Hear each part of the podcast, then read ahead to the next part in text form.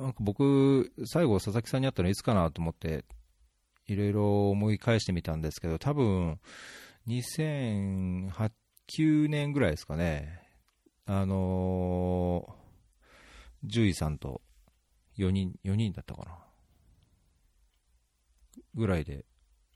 確かお会いしたんですよね。うん、はい、そうです。違いましたっけ？そうです。そうですよね。ええ、品川で。それ以来。そうそうそうそう。あれ、品川でしたっけあれ？ええ、品川でしたね。ええ。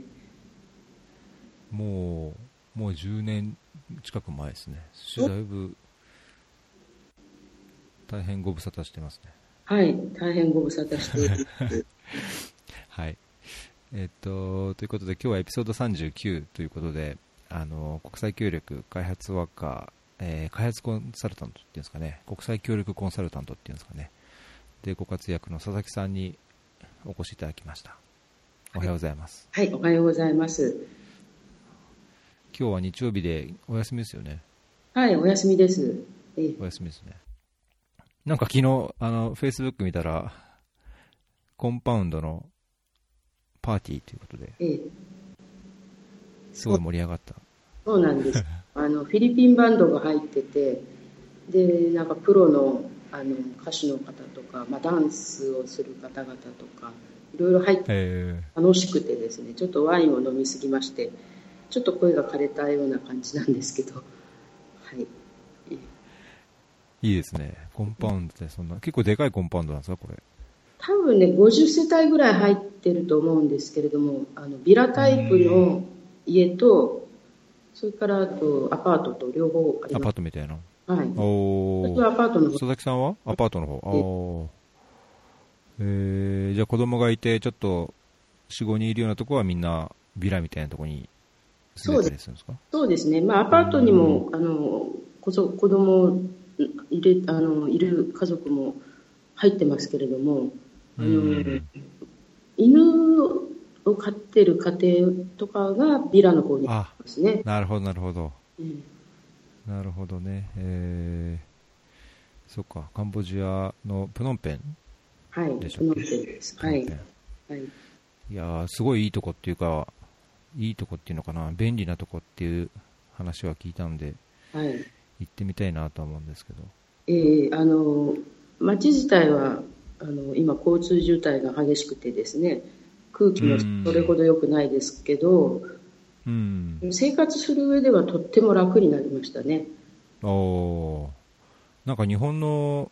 あ何でしたっけ、吉野家じゃなくて、うん、なんかいっぱいあるんですよね、スーパー、あのイオンみたいなやつとか。はい、あのイオンのモールが入ってるので、そこにその、うん、まあ、吉野家さんもそうですし、おワタミとかね、お大体あの日本のイオンモールに入ってるようなレストランは入ってたりしますね。へえ。いやそれはなんか別世界な、別世界というか、さすがアジア。そうなんですよね。まあ、あの去年はインドネシアに住んでて、インドネシアも非常に日本人にとってはあのあの生活しやすいところだったんですけれども、えー、インドネシアの日本人人口とカンボジアのプノンペンの日本人人口を比べたら全然違うんですけど、うん、それにそそれを考えると非常に日本人にとってはあのあのなんですか？狭い範囲で何でも手に入るっていうような状態ですね、状況。うんインドネシア人多いですよね、日本人はね。カンボジアそこまででもないってこと ?10 倍ぐらい違うと思うんですけど、インドネシアは3万人とか 5, 人5万人とかなんか言ってましたけど、こちらは3000人とか5000人とかとかそのぐらいなので。おそれでも、それでもやっぱり、アンマンの10倍ぐらいですね。そうですか。すごい。そうですか、そんな佐々木さんにはですね、今日、あのー、まあ、どういう経緯でその国際協力の仕事に携わったのかっていうところをお話聞いた上で、あのー、多少こう、どんなような仕事をこれまでされてきたかをお伺いしたいと思うんですけど、あのまあ、聞いてくださっている方には、その学生というか、あのまあ、実際に国際協力とかに携わっている方もいらっしゃるようなんですが、学生の方もいるようなので、まあ、学生でなくても国際協力に携わりたいっていうあの考えをお持ちの方もいるようなので、あのまあまあ、そういう事例としてご経験をちょっと共有いただければ、あのとっても参考になるかなとは思ってます。はい、はいでえっと、どっからいつもこのどっから切り出すかっていうのが僕、いつまでたっても苦手 なんですけどもあの多分私の経歴の中で言うと、この途上国のあの支援に入ったのは協力隊なので、最初が。あじゃあそこら辺の話から。なと思います、はい。じゃあ、はい、そうですね、あの1990年なんですけれども、青年海外協力隊員としてタイに行きました。でその時はね、日本語教師だったんですよ。で、えっと、一応日本語教師で行く前の1年間、あの日本語教師養成講座というのを受けておりましてで一応なんか基礎的なところはあの勉強してましたあの文法をどうやって教えるかとかで、えっと、ただ全くあの本当に実践でやった経験がないままあの協力隊に参加してですね、えーまあ、でもあの楽しく3年間あの活動ができてえー、よかったんですけども、まあ、その時日本語教師という形で行ってましたので、まあ、大学にあの配属されて、えーと、日本語の,、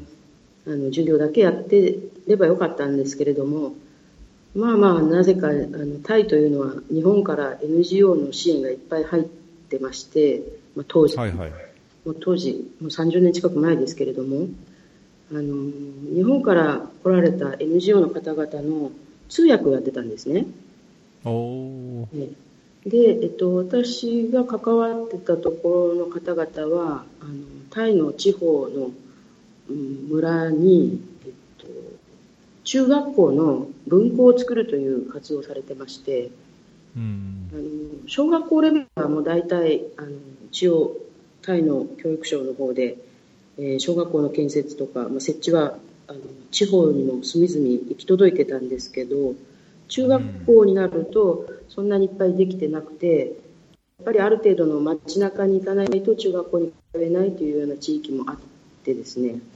なので、えーと、そのために文庫を作るというような活動をされてまして、まあ、文庫は、まあ、小学校と中学校と合わせたような形で作られてたんですけれどもあのーその活動を通訳としてお手伝いしていく中で、小学校レベルの子どもたちのあの学校に行けない事情っていうのがやっぱりあって、それは何かというと、あの親があの学校に行かせるよりも家の農作業を手伝わせたりとか、えー、それからあと制服を買うお金がないからとか、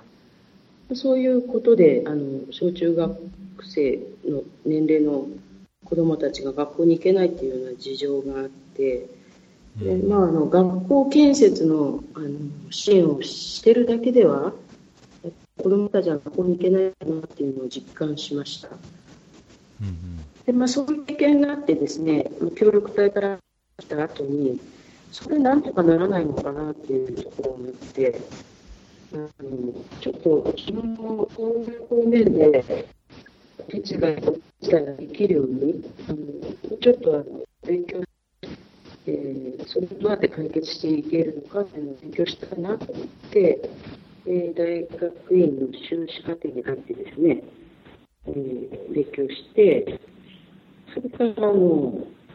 う、この業界に入るようになったんですけれども。なるほど。なんか途中からちょっと音が悪くなっちゃいましたね。あこっちのこっちの声よく聞こえます？よく聞こえます。私の声がだんだん小さくなってたんだと思います。ん？あ、いや、なんかね、ザラザラザラって雑音がちょっと入ってたんで。あ、そうです。はい、えそれで、退院終わってから、協力隊終わってから、すぐになんか仕事に携わったんですか？国際協力。いえ、えっと、あの、えっと、協力隊帰って最初の1年間ですね、あの、当時 JICA の九州支部というのが、あの、博多駅前にありまして、私、九州出身、福岡出身なんですけども、はいはい、帰った時には、まず1年間、そこの JICA の九州支部というところで、あの1年間仕事させていただいてました。でその後に、うん、修修士課程、大学院に行ってます。おで、大学を終えてから、実際にその、開発関係の仕事、最初どのような仕事や、案件かなんかやったんですか？えっと、直接その途上国で働くような案件ではなくてですね、あの日本国際協力センターっていうところの、はいはい、に調査研究員として入らせていただいてですね、でその時最初にやってた案件っていうのはあの沖縄のあの JICA の研修センターがあるんですけどそれをど,、どうやって拡充するか、まあ、どどういう分野のあの研修を充実させていくかっていうような調査を1年近くあのかけてやらせていただいて、のチームに加わらせていただいたのが最初ですね。でなのであの、すぐに海外に出たわけではなくて、国内勤務をしばらく、あのしばらくというか2年ぐらい続けてますね。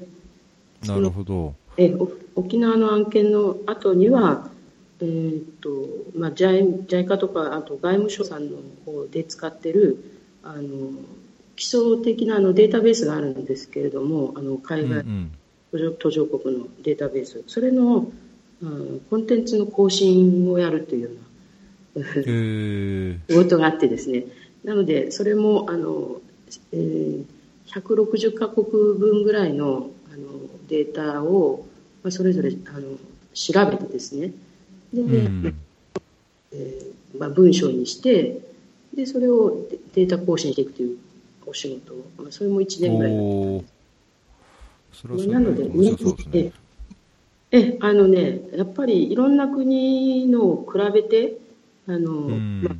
分析というところまではしないんですけれども、まあ、データ、あの基礎データ、情報をあの取りまとめるっていうことで、実際に自分がそれを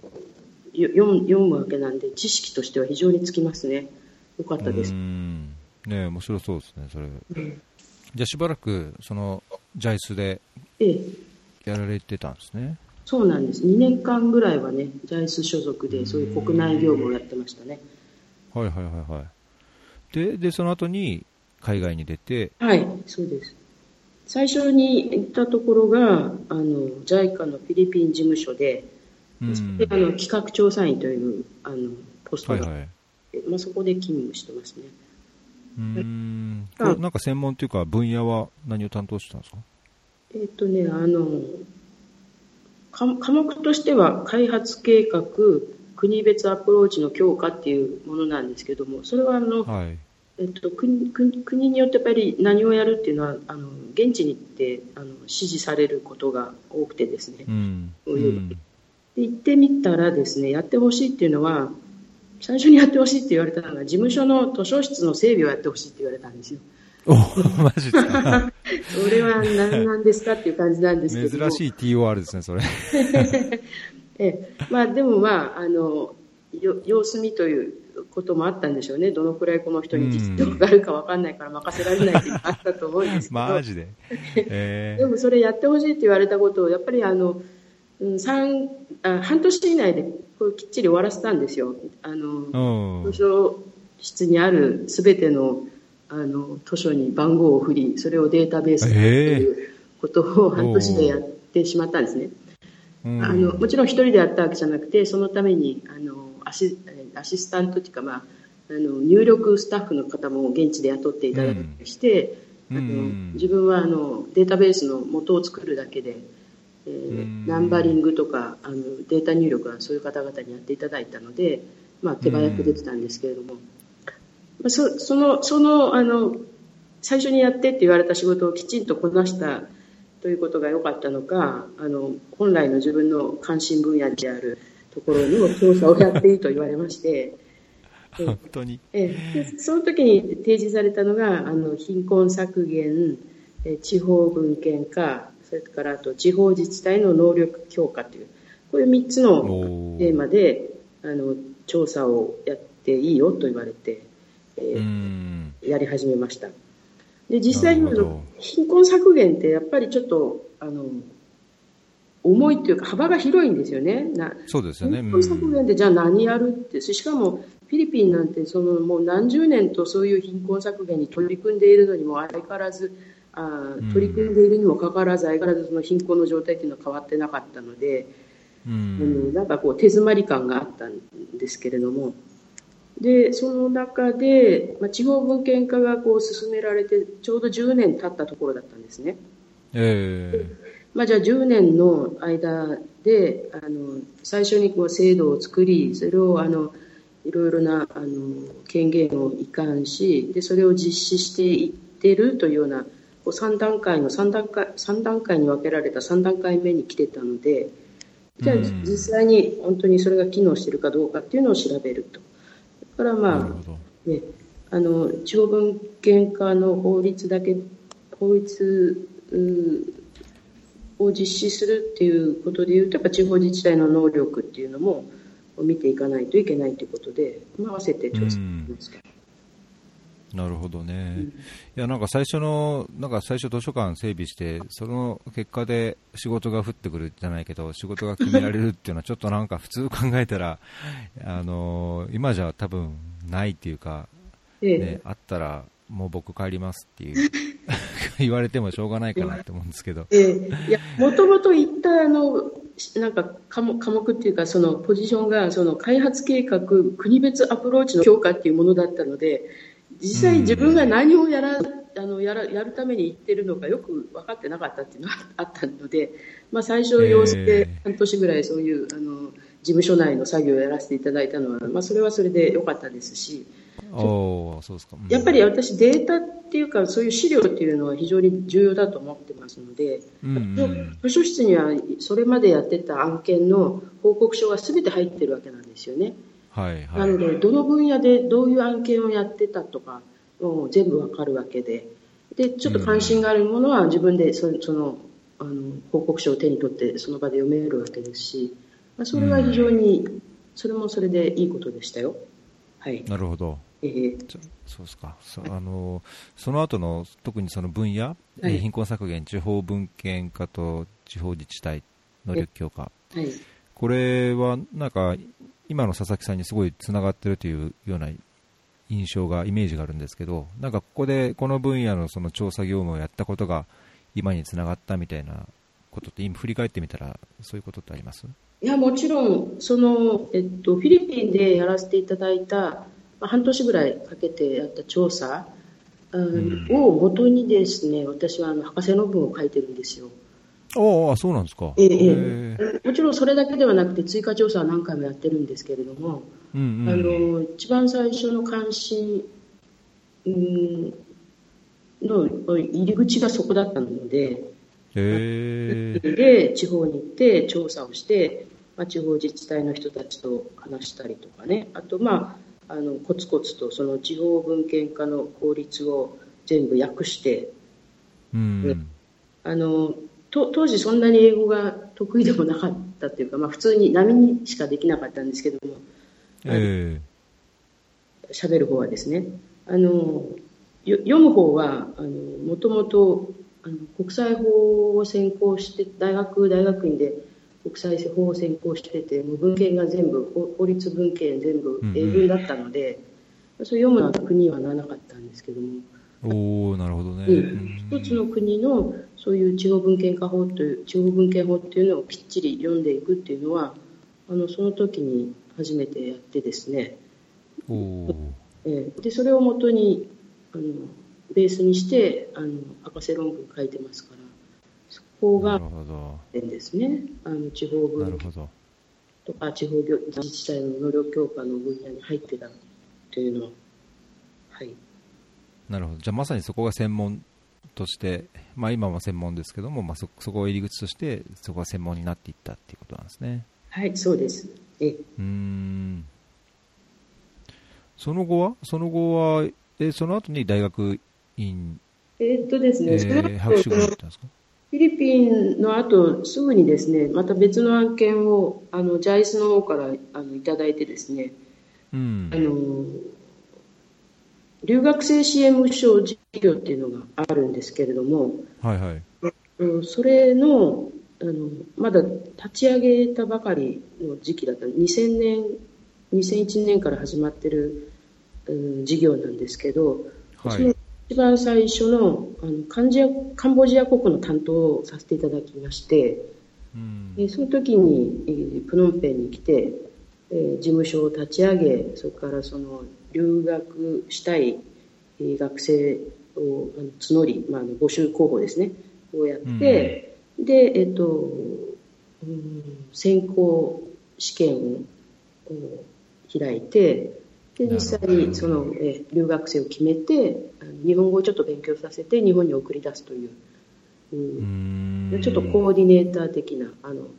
まあ、プロジェクトマネージャーと言っていいのかプロジェクトコーディネーターと言っていいのかよくわからないですけど、まあ、そんな感じの、えお仕事をあのやらせていただいてます。えー、これ大変じゃなかったですか？留学生の。これね、えっと、まあ、あの私一人で行ったわけではなくて、まあ、ジャイスの職員の方とペアを組んで行ってたんですね。で、まあ、はい、あのジャイスの職員の方は常勤ではなくて、私の方が常勤という形であの来てたんですけれども、うん、大変といえば大変、でも意外にスムーズにいったので、大変だったという気持ちはあまりしてないんですね。それはあのペアを組んだ担当職員の方が非常に有能な方だったっていうのがあると思うんですけど。うん、まあ、そうですね、確かに今でもジャイスってそこの留学生の関係とか、はい、アフリカで言えば安倍イニシアチブとかでしたっけ、なんかやってましたよね、そうですね、まあ、そういう知見というか経験は組織的には持ってるところなのかもしれないですね。そうですね、えーあの逆に私の方がちょっと足を引っ張るような形になって、あのえー、その その時カンボジアに来てね、あのえー、2週間目ぐらいにアメーバ赤痢になってしまったんですよ。でちょっとあの体調あのく非常に苦しい状況になって1週間ぐらいまるまる仕事できなかったんですけど、うんうん、でちょうどそれがまたあのあのカンボジア政府と日本側とのあのあのサイニングセレモニーの時期だったりとかしてですね。なるほど。非常にその担当職員にはご迷惑をおかけしたんですけどね。でもそれからまたその後12か月ぐらい経ってですねちょっとあの日本あの東京出張があって東京に戻ってくる時にですね、えー、あの非常に残念だったんですけど父があの急死したんですよ。えええ、あの心筋梗塞みたいなので本当に突然行ってしまいまして、はい、でえっと、ちょうど私は東東京に戻って明日帰るっていうその晩に亡くなってですね、えー、えー、でそんなこともありでちょっとまたさらにあの、まあ、お通夜に出たりお葬式に出たりで2週間ぐらいお休みをいただいたんですよね、うん、その時もね。うんうん。えー、なので、えっとそうまあ、2週間経ってあのプノンペンに戻ってきたんですけれどもで、まあ、もちろん業務は続けてたんですけどよく失敗するんですよね。なんか気持ちが入ってないんですね仕事にね。やっぱり父が急死したということは非常に私の中ではあの今となってはもうすごく大きなことだったんだなって実感するんですけど、はい。うんうん、仕事が手につかないというかねこうやっててもミスが多いとかいうような状況になってそれでこれはいけないなと思って、で、ちょうどもう、えっと、選考も終わるぐらい、選え選考が始まる前にそれがあって、選考が終わった時に、えー、あと日本語をちょっと2週間ぐらい、あの、勉強させて日本に送り出すっていうぐらいの時に、私はちょっとしばらくこの仕事やめた方がいいなと思いまして、あの、えー、海外でね、あの、うん、仕事をしてるとこう家族にいつ何時何があるかわからないというような感じで、うん、あのそういうのがあった時に仕事に身が入らないっていうのがもう分かったので、はい。えー、なので、えっと、一旦その2年の契約で行ってたんですけども結局その1期生を送り出したところであの仕事を辞めさせていただいてます。うん。で、えっと、それから、それがあの5月ぐらいだったんですけれども、その後、あの大学院の先生と連絡を取ってですね、うん、えー、そしたらちょっとあの調査のお手伝いしてくださいって言われて、うん、でその先生についてってあのフィリピンでその先生がたまたまフィリピンの調査をしなきゃいけないってことだったんですけども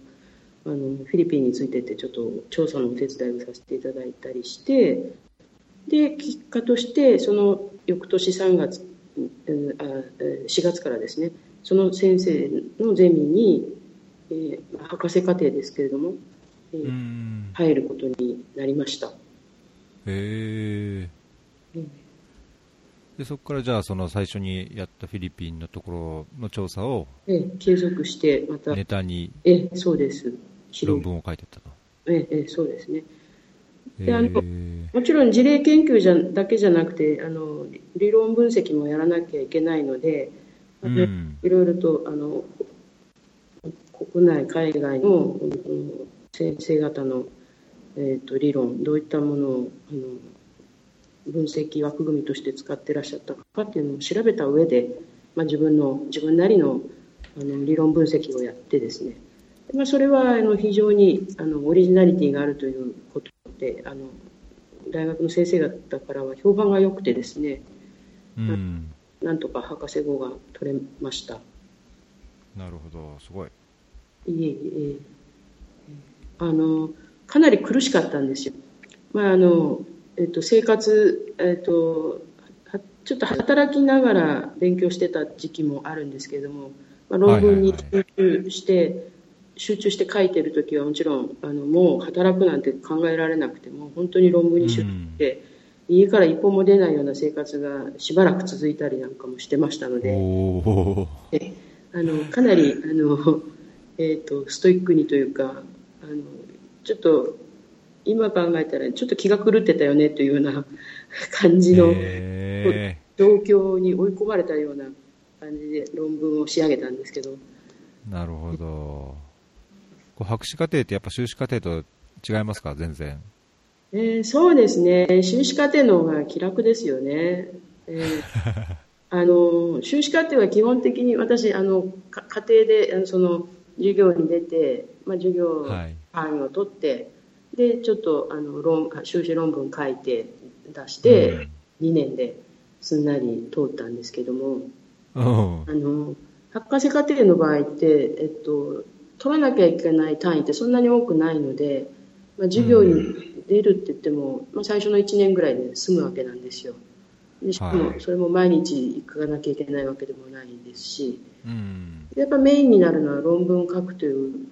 こと、まあ、論文を書くための、ね。えー、調査研究みたいなのが、まあ、私あの博士課程でメインのあの、うん、ことになるので。まあ、おお仕事っていうと変ですけど、まあまあ、学問ですね。学問ややるというのがその、えー、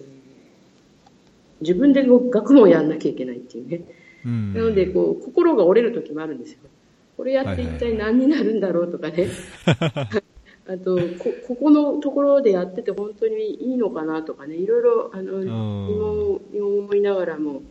でたまに先生のところに相談をしに行ってまあ、方向性が間違ってないとかね、こういう分析枠組み使うのはいいよねとかいう話をいただいて、えー、ちょっとあの勇気づけられて、で、えっ、と、うんまあ、博士課程一応3年で終われる人もいるんですけれども、早く、あのいいものが書ければ。はい、で私はあの4年かけて、えー、あの取りました。えー、博士取った甲斐がありますか？あのですね、自分にとってはいいよかいいわけなんですよね。あの、うん、やっぱり知識もあのよりあの専門的な知識もつきましたし、うんうん、それからあと博士号っていうものは何かっていうとやっぱりあの、うん、調査のプロ、うん、というあのことかなと思うんですよ。で私はもう一応博士号を持ってます。調査のプロですってこう胸を張って言える。っていうのはいいんですけども、じゃあそそれが仕事を取るときに、えー、有利になるかというと全然有利でも何でもなくって。ああそうですか、うん、えー、あんまり考慮はされないんですよね。えー、うん、逆に使い勝手の悪い人みたいに思われることもあるので。ああ、この人は博士持ってるからちょっと厄介じゃないかみたいなそうそうそうそんな感じですね。えー、うんそうなると、取った甲斐ないですね。もったいないですね。そうなんです。だから、あの、そう思われないように、あの、人間性を鍛えないといけないっていう。絶対上から目線ではダメだっていうのも分かってますし、ああ、なるほどね。うん。まあ、だけどそれって立場、関わる立場にもよるんじゃないですか？なんかこう、あのー、コンサルタントとか、なんでしょうね。まあ、僕もそうですけど、その、有期契約で企画調査員とかなんかそういう形で、だとまあ、制限もあるかもしれないですけど、もっとこう専門家っていうか、ね、多少こう大御所的になればやっぱり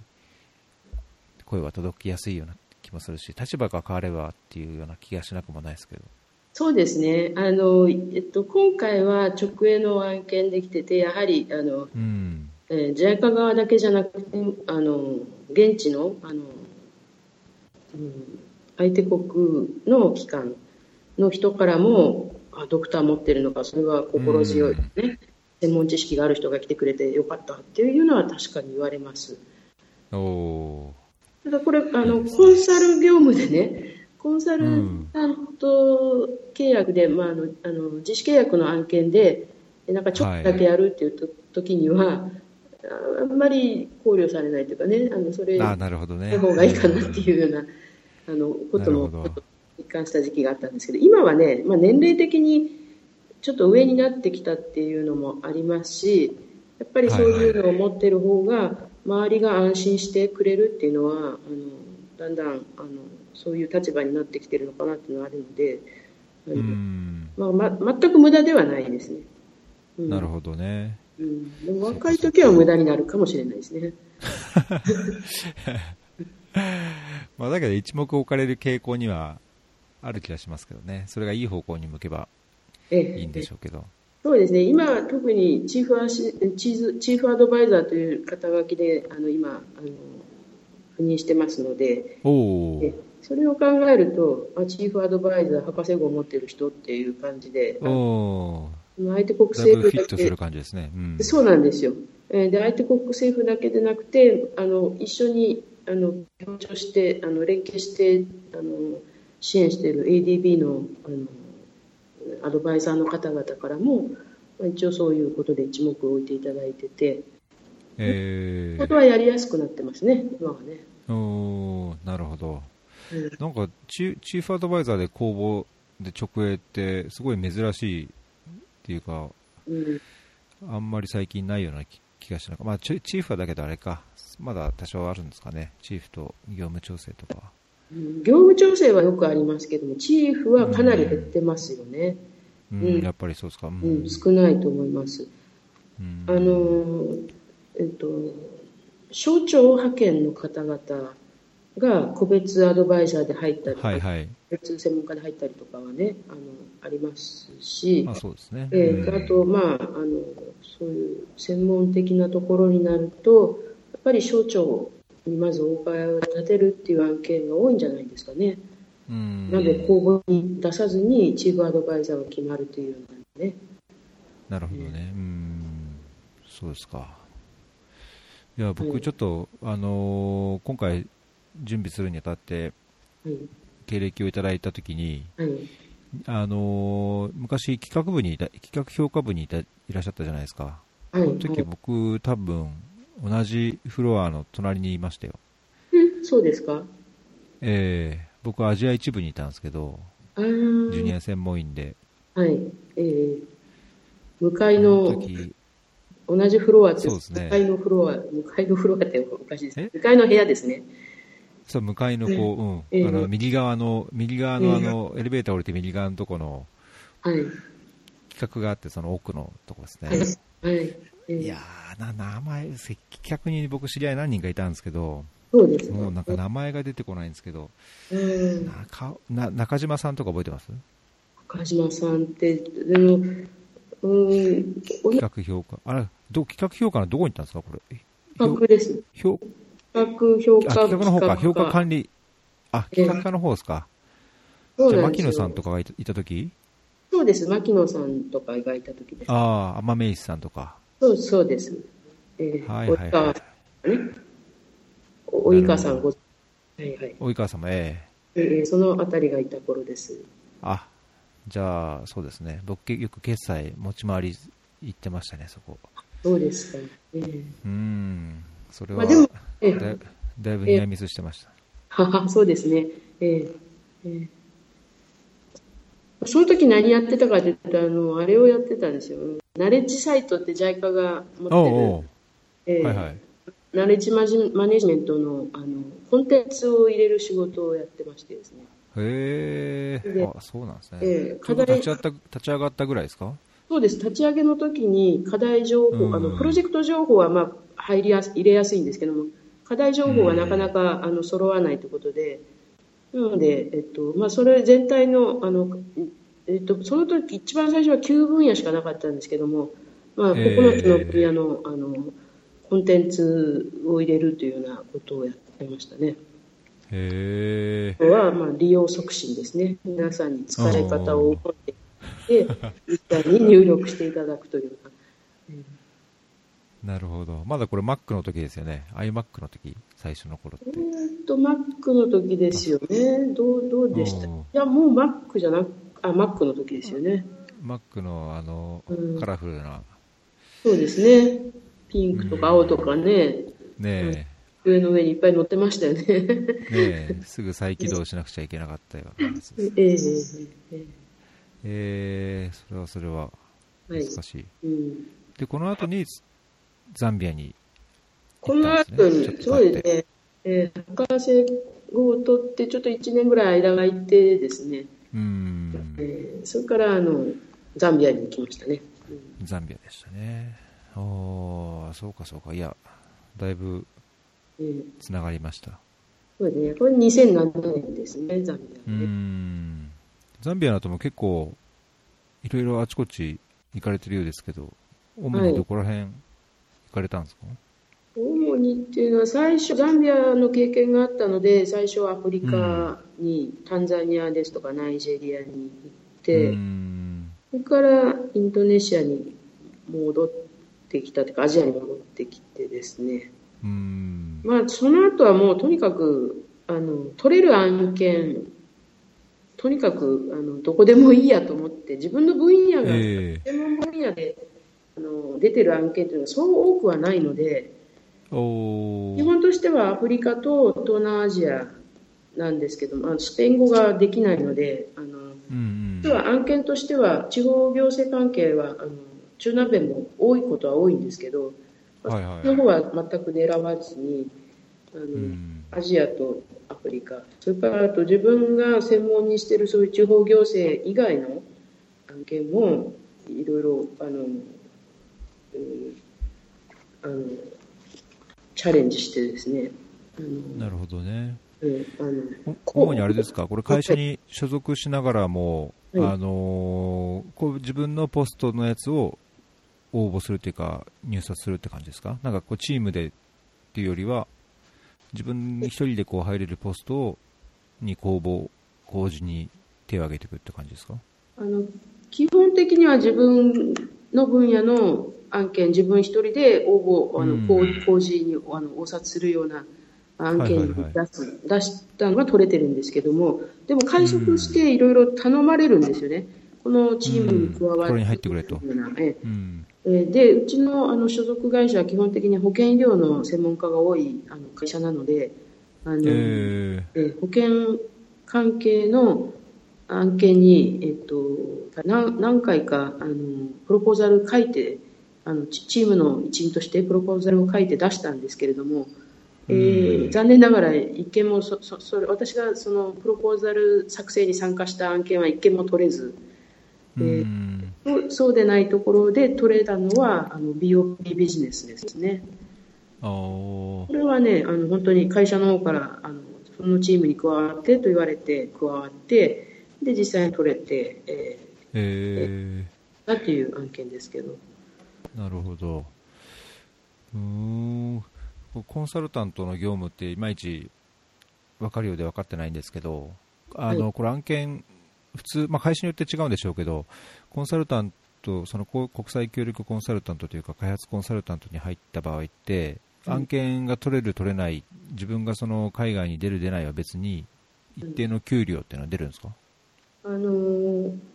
私は歩合制、うちの会社は歩合制なので、歩合制っていう、自分で取って、仕事取らないとじゃあ、うん、そうです。自分が取った仕事の、あの、報酬が、まあ、何割か会社に取られますけども、うん、残りは自分で全部もらえるということですね。うん一応なんか、これまでの、うん、あ、どうぞどうぞ。あ、マンマンスで、あの、もうほら、見積もりを出しますよね。あのはいはい。なんで、そのマンマンスを一人に割った分で、自分が実際に派遣される期間とかで、えー、お金をもらいます。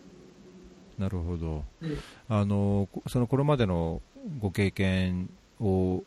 伺って、はい、えー、っとまあ、僕もそうですけど、なんかだいぶこう有期契約的その2、3年のこのポストがあって、この仕事があって、まあ、例えば調査の場合だと、あの現地に何週間で全体1ヶ月とか2ヶ月とか、あの限られた期間での仕事がポンポンポンとあってあの多分人によってはいや次仕事取れるのか不安じゃないかとか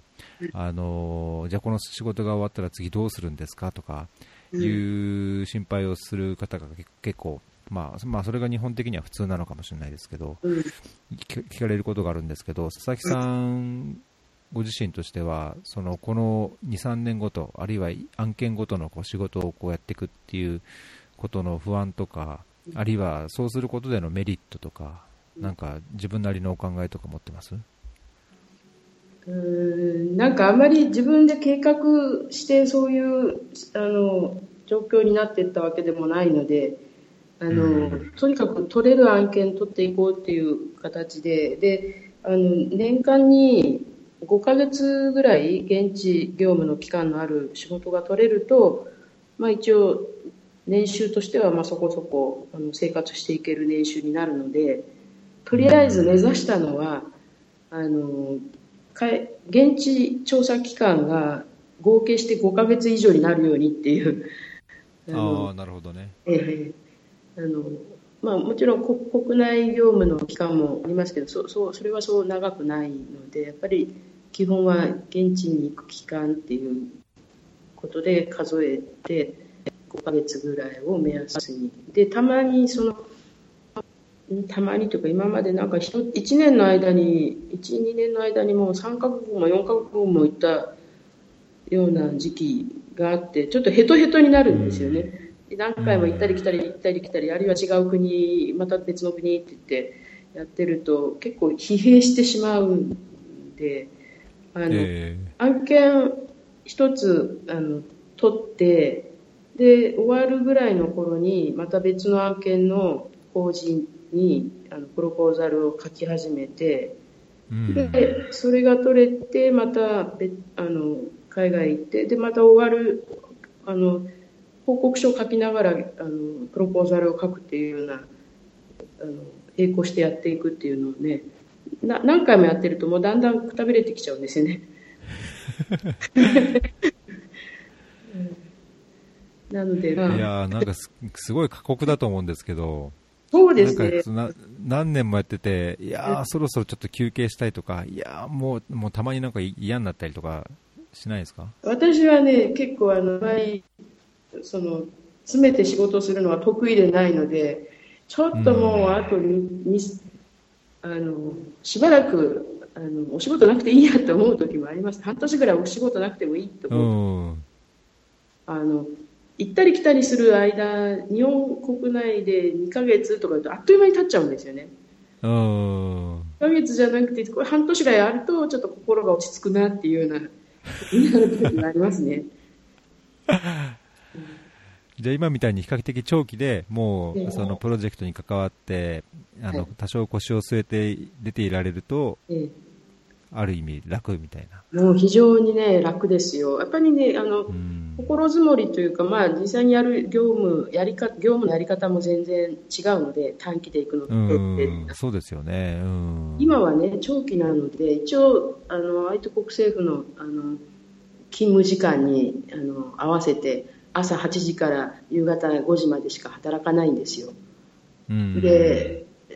コンサル業務やってる時は当然その調査を日中5時までに終えてそれから一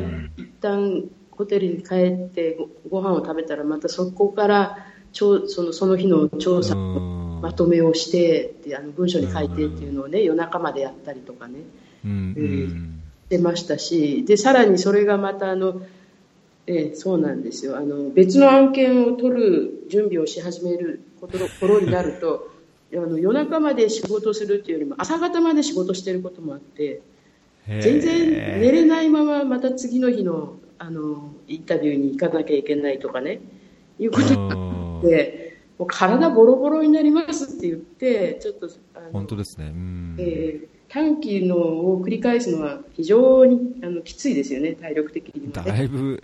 ね、今で言うとブラックじゃないけど。いやもうブラックですねえ、仕事取るためには、だけどそうしなくちゃいけないというか、やって、仕事、今の一つの仕事をやりながらも、次の仕事を準備しておかないと、間が空いちゃって、いや、今度収入が減りますみたいなことになるから、そういうせざるを得ないってことですよね。そうなんです。それとあとね、時差もあってですね、例えば私がこう、うん、あの、ちょうど仕事が終わって、ホテルに帰ったぐらいに、日本でちょうど、あの、うまい具合にこの、皆さんあの仕事が始まっててっていうか 朝早い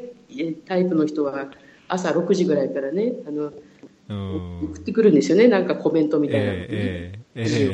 ー、でそれを私は夜中の12時に受け取ってそこから夜中やらなきゃいけないので結構きつかったですねそういうのは。いやハードですね、まあ、そう僕そういうイメージもなんかなくはなかったので、コンサルタントはできないなっていうか、まあ、そもそもその技術的にコンサルタントっていう業務が難しいなっていうのはあるんですけど、環境としても、例えば例えばあとその年は半年以上いかないとそのペイしないというか年収として、ね、あんまり稼げないとかってなると出てなんぼの仕事じゃないですか。そうすると、ね、いや家族がいてとか生活環境に応じては出てられないとか出たくないってなっちゃうと、もう仕事できなくなっちゃうかなと思って、そうです。いやコンサルは厳しいなとつくづく思うんですけど、そうです。あのすごいですね。いやあの大手のコンサルさんに勤めている方々はもうちょっとあのなんですか勤務環境っていうのはもうちょっと配慮されてるかなとは思うんですけど。おみたいに小さいところでしかもどちらかというと個人ベースでやってねっていうようなあの会社の場合はどれだけ自分自身が働けるかによってそのやっぱ年収が違ってくるので、うん、えー、非常に辛いですよね。えー。まあ、なんかそういう自由度が案件取る取らないの自由度やる仕事を選ぶっていう自由度がある反面保証もこう限定的になっちゃう。う、うん、そうですね、ね。うん、もう全ては自分の頑張り次第だっていう。うん。うんそうかそうか、まあ、はい、だけどそれをあれですよね。やっぱり多少のこうあの違う質の違う案件はあったとしてもこれまでずっとそのガバナンスとか地方行政っていうようなところでやってきて、まあ、これからも、まあ、そういう地方行政ガバナンスっていう分野で、まあ、仕事をされていく予定。うん、あのガバナンスって結構やっぱりあの幅広くてですね。例えばあの民主主義の促進とかねあと法の支配の原則の徹底とかねあと人権とか、はい、まあ、そういうくくりが、まあそまあ、そういったことを目指してあのドナーが支援してるんですけどあの、地方行政の強化がななんで必要かっていうとやっぱり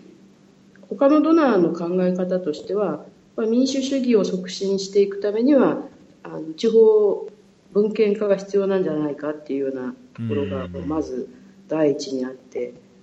で必ずしもそうではないと私は思うんですけれどもまああの行政サービスのデリバリーの改善をしていくというようなことを私はあの目指して、まあ、政策策定の支援だったりとか制度構築だったりとかね。あと今今やってるのはまさにその行政官の人材育成能力強化ですけれどもはいはいはい、はい、そういったところをあのやっていくべきかなと思ってます。うん。でまあ、僕もガバナンスっていうと、うん、あどうぞどうぞ。そうなんですガバナンスっていうとちょっとね幅広くてあの、うん、じゃあ何やってるのっていうことになるしあの人によってこう考え方が違う。あの人というよりもそのドナーの考え方がそれぞれ違ったりで、どこに主軸を置いてるかっていうのは違うんですけど多分 JICA としてはやっぱりそういうあの行政組織の能力強化、例えばの公共財政管理とかね、監査とかね、あと、まあ、もしちょっと民主主義というところで一歩踏み込むとしたら、まあ、選挙管理委員会とかの支援とか、まあ、そういうあの立法府をきちんとあの健全な健全あと公平とかね、えー、そういったところであのもう目指して支援してるかなと思いますし、まあ、私もそれをずっとやっていくかなと思ってます。確かにね、まあ、僕もその、まあ、水分野に限らず、まあ、主に水分野ですけど、なんかやっぱりそのセクターでガバナンスのディスカッションになると、やっぱりそういうサービスデリバリーの効率性とか、あの制度面だけじゃなくて能力面において、どれだけ、まあそのまあ、省庁なり、えー、地方のオーソリティが PDCA をちゃんとできるか、計画立てて、えー、それをちゃんと実行してで、そのために必要な予算をちゃんと立てて、で計画通りに実施する、まあ、それを評価してさらに改善しながらこう通常のサービスデリバリーをこう滞りなく進めるっていうのをなんかガバナンスみたいなイメージで持ってたので、まあ、行政組織に限らずそういう何らかの公共サービスを提供するあの今であればそのオーソリティとかあのユーティリティみたいなところも、まあ、ガバナンスっていうのが非常に共通する問題なのかなと。いう、まあ、以前、瀬古さんにもあのエピソード出てもらったんですけど、瀬古さんもやっぱりその保険セクターで言えば、そういうガバナンスの話にもよくなるっていうふうに言ってたので、まあ、そういう意味でやっぱりそういうサービスデリバリーをちゃんと計画的、効率的にできるかっていうところが、あ関わるので、まあ、結構何にでも、あれですよね、行政だけじゃなくて、そういう保険も水も、何でもかんでもガバナンスって関係するかなっていう気はしますけど。そうですね、今まで私、あのえっと、やってきた案件で、じ実際に分野に入ってたのは、あのインドネシアであの地域保険の案件に入ってたんですけど、まあ、それ何かっていうと、うんとフェーズ1の時には、まあ、JICA が、えー、地域保険活動を、コミュニティでやる地域保険活動にあの補助金を出してたんですね。でそれを、はいはいはい、えー、フェーズ2では、えー、JICA がお金を出すんじゃなくて各自治体で、えー、コミュニティ活動にお金を出すように、まあ、そういう、うん、あの予算取りをしたり、まあ、条例を作ってもらったり、うん、それで予算取りをしてもらってで実際にそれをあのコミュニティに配布してでコミュニティの方でそのお金を使って何らかのあの地域保険活動をやってでその、うん、お金の会計報告もきちんとできるようにっていうようなあのことをあの指導するプロジェクトだったんですけども、し支援するプロジェクト。なので、まあ、あの分野っていうのはあの、うんまあ、行政っていうとまず頭に浮かぶのは公共財政管理だったりとかね、そういうところが一番、あの大きく出てくるとは思うんですけどもあの、はい、そうなんですよ。あのセクターのあの能力強化も含めてやっていかないと、で特に地方自治体ってあの中央レベルだと省庁で分かれてますけど地方自治体に入るとその中央からあの権限あの一般されたもの全てのセクターをやらなきゃいけないので例えば道路を作るのもそうだし水管理もそうだし、あのまあ、保健と教育はもちろんあの地方に落とされたらもうそれはそれであの持ってる人数が従事してるあの人数がすごく多いので非常に大変なんですけどもそういったところも全部地方でやっていかなきゃいけない、まあ、地方自治体でというくくりでなくても地方行政でやっていかなきゃいけないっていうことになるのであの地方で見るとすごく幅広いセクターを見ることになりますね。ですよね。うんそうすると仕事ではなんかその一般的なその行政管理とか予算管理にとどまらず、まあ、だけどあれか、自分の専門として入る場合は、そのそういうガバナンス部分をやって、えー、チームで入った時に、その保険分野だったり、そういう水分野だったり、そのセクターの特定の専門家とチームを組んで、全体のこう制度構築とか体制強化みたいな、能力強化みたいなのをやっていくみたいなイメージですか？そうですね。あの私が具体的にそういうセクターに入った時に私ができることっていうのはやっぱりあのどういうあの中央と地方のどういう行政制度になってお金の流れがどうなっててとかあるいはその、いつのタイミングで予算を作ってあのあのそれをあの承認してもらうように持っていかないと間に合わないとかそういったことを明確にして、えー、計画を作ってもらうっていうようなことのあのためのその研修とか、ね、そういうのがメインなので研修をやった上で皆さんにこの時期タイミングを逃さずにちゃんと予算を、えー、あの計画してでそれを配布されたらそれをきちんと使ってでその会計報告をきちんとしてっていうような流れをあのこう国によってその時期違いますので、まあ、そういったところを、はいはい、あのきっちりやっていくっていうことですね。でそうすると、まあ、サービスデリバリーも、まあ、うまくいくだろうと。でただその時にそのお金をあ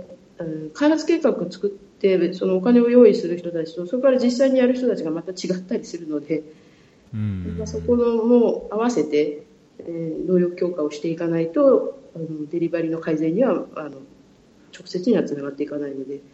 ぱり幅幅広い人材育成が必要っていうのもありますよね。そうですよね、まあ、口でガバナンスって結構簡単にペロッと言うけど、うん、実際関わるっていうか何かやろうとするとなかなか大変、まあ、どの分野でもどの課題でも大変なのは大変だと思うんですけど、うん、ガバナンスは特にその幅が広いというかどっかをつついても違うところとまた関係しててなんかこう広くいろんな分野いろありいろんな部署との関わりがあるとかっていう意味ではとってももうやりがいのあるセクターかなっていう、切り口かなっていう気がしますけどね。あのあと当初、その貧困削減とかあともやってて、まあ、あのご自身の関心としても貧困削減っていうのが一つのテーマであるっていうふうに、えーと、小ノートに書いていただきましたけど、この貧困削減って、まあ、僕ももともと国際協力で何か仕事したいと思ったのって、まあ、最初はそんな農村部とかその地方の貧困削減をやっぱなくしていかないと、まあ、その国なり地域なり社会なり経済なりが、まあ、よりよくならないんじゃないか、まあ、あの貧困であれば都市に人口も流入しちゃうし、そうするとまた都市問題にもなるしとかっていうことを考えてなんか貧困削減を僕のやっぱ国際協力のライフワークとしての一つのテーマにしてるんですけど、その貧困佐々木さんにとっての貧困削減のその問題貧困削減の何が問題かどういうところに関心があるかっていうのと今のそのガバナンスっていう専門分野でのお仕事の関係で、まあ、どのような貧困削減への関わり方をしてるかっていうのをちょっとお聞きしたいんですけど。うん、なんか、えっと、貧困削減、なぜそういうところに関心を持ったかというと、私もともと、大学の時に、あの、うんとえー国際学科で勉強してるんですけれども、はいはいはい。で、あの、国際法のゼミにいて、で、国際人権法を一生懸命勉強したんですね。で、その時は、あの、政治的権利って言って、あの、まあ、ちょうど事例にしたのが、あの、南アフリカ共和国のアパルトヘイト、あの、はい、分離、隔離政策だったんですけども、分離政策、はい、政策。あの、それをやってたんですね。で、えっと、その後、あの、うん、なので人権というものには非常に関心があったんですよ。うんうんまあ、特にね、あの、衣食住っていうものをきちんと、あの、なんですか、得られるように、はい。するっていう、あの、まあ、生存権ですけれどもね、あの人間が人間らしく生きる権利、うん、まあ、それって非常に大事なんじゃないかなってその思思ったんですね。あの、うん、できるだけこう紛争がなく人が人らしくあの生きていけるように、うん、そそういう社会になればいいなっていうのが一番最初昔からあって、はいはい、で、えっと、修士課程の時にもやっぱり勉強したのはあの国際人権法の中でまあ、特にあの経済的、社会的、文化的権利に関する国際規約っていうので、でまさにその中にあの生存権のことがあってですね、それを中心に、はい、あのまあ、あの研究をしたっていうのもあってですね、あの基本はあの人があのきちんとある程度の衣食住を得て生活、うん、まあ、ある程度の生活水準をあのですか確保して生きていくっていうことに関心があると。なので、まあ、今で考えても、これはあの私、地方行政のお仕事をしているのは、やっぱりサービスデリバリーの改善っていうところが大きいんですよね。あの社会保障でいうと、いろんなあの社会制度がありますよね。あの、はい、医療保険だったりとか、生活保護だったり、年金、ね、うんうん、あと、まあ、あの、うん、まあ、いろいろ、あの、給付金が、の制度があったり、日本ではそういう制度があったりしますけれども、うん、途上国の場合だと、そういう財源っていうのが限られていますし、まあ、どちらかというと、その、ドナーから、あるいはドナーっていうか、まあ、あの、国際 NGO もそうですけれども、まあ、あのグラント的にもらうようなファンドで、そういう制度を回してってたりしますから。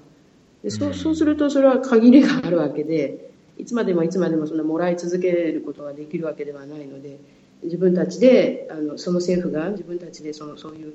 あの財源を確保できるようなあの経済状況になるっていうのも大事なことなんですけど。うん、まあ、とにかくそういったところのつながりを自分としては感じていて、まあ、地方でサービスデリバリーをうまくやっていくためには地方レベルの政策がきちんとしてないといけないっていうところですよね。うんなので私直接地方でなんかあのあの活動するというよりもどちらかというと中央政府を相手に活動することの方が多いですよね。うんなるほどね。はいいやなんかそこのそのサービスデリバリーを良くしていく、まあ、そのためにいや財源ちゃんと確保して、いや計画立てて、あの強くそうサービスデリバリーしてっていうところ、僕の中ではもう、いつぐらいからかな、もう6、7、8年ぐらい前から、やっぱりその公共財政管理っていうところ、まあ、その税収も含めて予算管理とかっていうのが、やっぱりいろいろんな意味であのネックになっているような気がするんですけど、うん、その地方行政の分野で関わる場合って、その財政管理まではあんまりタッチしないっていう感じですか？あのここが難しいところで、その国によってどういうあの地方行政の形態をとっているかで、例えば、あの中央政府の省庁の出先機関が地方行政を行うっていう、あのまだ文そういう文献化されてない中央、あうん、ちょっと、えっと、うまい具合にあ言葉が出てこないんですけど、あの、えっと、地方自治ではなく地方行政でやるときは、うんうん、中央政府のお金の流れなわけですよね。はいはいはい、地方自治体でやるときは、地方の、えっと、あのローカルタックスとかね、ねあの、はいはい、使用料とかも含めて、えー、あるんですけども、基本的にはそういう額は非常に少なくて、どちらかというとやっぱり中央の財源、あの税制のあの分分担金が来て、うん、えー、そこでやるのであのじゃあ地方に回されるお金がどれだけになるのかっていうのはあの見ておく必要はあるんですよ。それが、はいはい、省庁経由で行くのかそれとも、うん、財務省から直接地方にあの例えば州レベルとかねちょっと大きなところに落ちてってそこから配分されるのかとかいろいろ国によって違うのであのそれを調べた上でじゃあどこにポイントを置いて何を訴えていかなきゃいけないっていうのは違うんですけど。うん、確かにね。なんか瀬古さんから2人の懐かしい声っていうふうに 言ってくださってるみたいですけどじゃあまた今度は瀬古さんも交えてやりましょうよ。ねぜひ、あのー、もっともっと、あのー、書いていただいた、その特に開発課題のところ、お伺いしたいところはあって、まあ、僕も、あのー、ザンビアで、重なった時にその水の専門家終わった後に、これはちょっとっていうか、まあ、いろいろ考えるところもあって、あのザンビア最後の専門家の最後の年の時から通信であの社会福祉士の,、あの通信の勉強して、まあ、日本の社会福祉制度とか社会保障制度とか、まあ、必ずしも日本だけに限らず、あの国際協力にも関係するかなっていう印象もありそういうのを勉強したのもあってそういう本当ガバナンスサービスデリバリー社会保障クオリティオブライフ貧困削減なんかすごいどれもかぶる関心事項があるので あの今まであんまりそういうところについてあの突っ込んだ話したことなかったのでせっかくこういう時代にこういうポッドキャストを始めたのでいろいろとお話をお伺いできればと思ってますので。はい、そうですね。あのね、はい、今日、今日はちょっと、あの、き昨日のパーティーもあって、ちょっと頭が働かなかったので、そういう、あの、専門課題、あの、開発課題に関して、ちょっとお話できなかったんですけど、一応ね、材料は用意はしていたんですよ。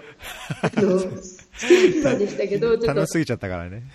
前に勉強して、あの、学生に教え、大学で教えてた時のやってた内容っていうのも一応抑えてはいたんですけど、また次の機会にぜひ。そうですね。あのー、飲みすぎじゃないか、飲みすぎっていうか、二日酔いじゃない日、はい、あるいはなんかこう、もっと、その恐れのない時間帯とかですね、夕方とか夜とか、半分飲みながらでもできるぐらいの 時に。えー、そうなんですよ。私はね、飲む方がよく喋るんですよね。まあ、もちろんあの飲むと余計な話が多くなるだけで、えっと、仕事の話はの 飲んでない時の方がきちんとできますけど。あ、そうですか。うんまあ、なんかそこら辺もせあのせっかくせこああの佐々木さんとも始められたんでちょっと調整してやりましょう。はい、えー、また。はい。あれ、カンボジアってあと1年ちょっとはいるんですか、で今年11月まではあの11月頭まではいる予定ですしその後ももしかしたら継続して、うん、あのあと2年はいるかもしれないですね、うん、おまあ、そうなりたいなと思ってますので、ね、おそしたらそうですね。カンボジア僕も行きたいんで、えカンボジアってやっぱ水分野にしてみたら、はい、プノンペンってすごい聖地聖地っていうんですかね。すごい奇跡的な成功事例がそうみたいですね。うん。あ。水道水非常に、日本、東京の水道水より綺麗だって聞いてますよ。あ、そうなんですか、質までどうなのかな、まあ、だけど、うん、サービスデリバリーっていう観点から言ったら、本当、先進国レベルに近いぐらい、非常にいいとこなので、あのー、本当、限られた成功事例の一つで、まあ、そこに日本も関わってたっていうのもあるし、あのー、えー、よくあ日本語教師だったら、あれかな、槍内さんとかってご存知ですか？何代か後のタイ、あ、あれはカンボジアだ。あ、